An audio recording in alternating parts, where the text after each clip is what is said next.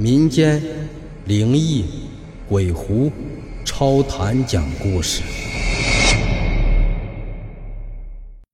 书接上文，眼看就要大学毕业了，张明和刘秀秀的毕业去向已经向辅导员提出了申请，两个人要一起分到离家很近的一家市级农机研究所工作。两个人的地下恋情也该到了和家里人摊牌的时候了。妈妈，你总是不让我和张明谈朋友，你说到底为什么呀？刘秀秀不停地追问着。不为什么，就是不允许。我就是不想看到他们张家的人。你不说原因，我怎么接受啊？我觉得他就是挺好的。难道？你们真的谈朋友了？我怎么警告你都不听呢？哼，你从来都不说原因，我听什么？我们都处了四年了，也该让你和哥哥知道了。你说什么？你是个不孝的女儿！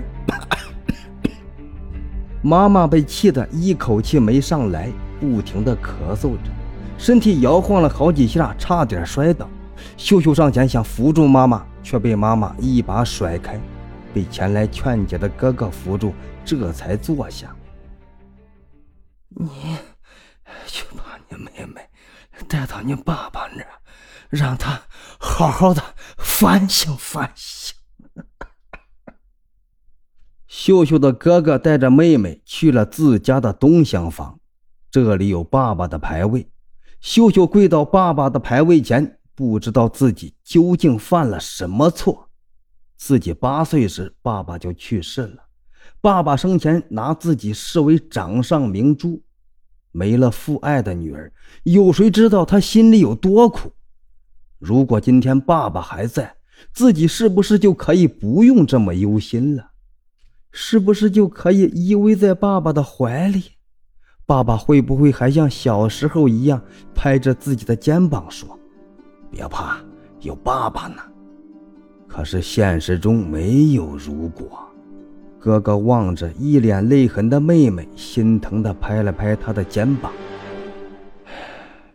你别怪妈妈，这事放在谁身上都是过不去的坎儿。”哥，这到底怎么回事啊？你不告诉我缘由，让我怎么做决定啊？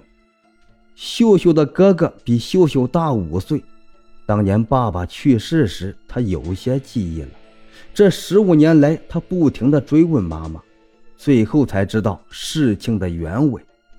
秀秀的爸爸和张明的爸爸既是邻居，又是一个单位的同事。当年哥俩很投脾气，学着古人的样子，也弄了个八拜之交。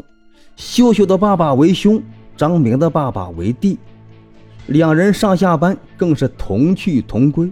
两个家庭只要是逢年过节，也经常是欢聚一堂，共同庆祝。那是一个政治动荡的年月，父子反目，夫妻成仇，阶级可以分裂任何的关系。那是一个感情畸形的年代，兄弟互殴，姐妹缠斗，各种意想不到的事儿都会发生。在这样的环境中，像张家和刘家这样融洽的关系实在是难找。两家纯洁的友情给平淡难挨的岁月增添了绚丽的色彩和无穷的动力。就在两个家庭暗自庆幸友谊地久天长之时，一场突发事件改变了刘家的命运，也彻底摧毁刘秀秀妈妈对友情的信赖。一九七四年的冬季，刘秀秀的爸爸在单位跳楼自杀了。同事们都说他是被自己的好弟弟张明的爸爸给出卖了。张明的爸爸到领导处揭发秀秀的爸爸捏造事实，写了上访信，诬陷他破坏社会主义建设，没有阶级立场，而且单位还要组织批斗老刘。最终还得面临蹲牛棚、进监狱的危险，给自己一个痛快的结束，也许是最好的选择。咬碎钢牙的秀秀妈真的想去找仇人拼命，可是无凭无据，哪也说不出理呀。幸好秀秀的爸积攒了足够的钱和购物票，放在家中的抽屉里。单位领导看秀秀爸是在单位跳的楼，为了避免节外生枝，也就结案了事，没有来家里搜查什么。秀秀一家靠着这些积蓄勉强的维持生活。秀秀傻愣愣的听着，心脏抖得就快停止了跳动。自己和张明竟是仇人，自己和杀父仇人的儿子相爱，太悲催了。秀秀匍匐在爸爸的牌位前，放声痛哭：“ 你们为什么不早说？为什么不告诉我？爸爸，对不起呀！”秀秀的头不停地磕着，血沿着苍白的面颊流下来，一滴一滴的滴落到地面上，就像他的心一样，一点一滴的。碎了一地。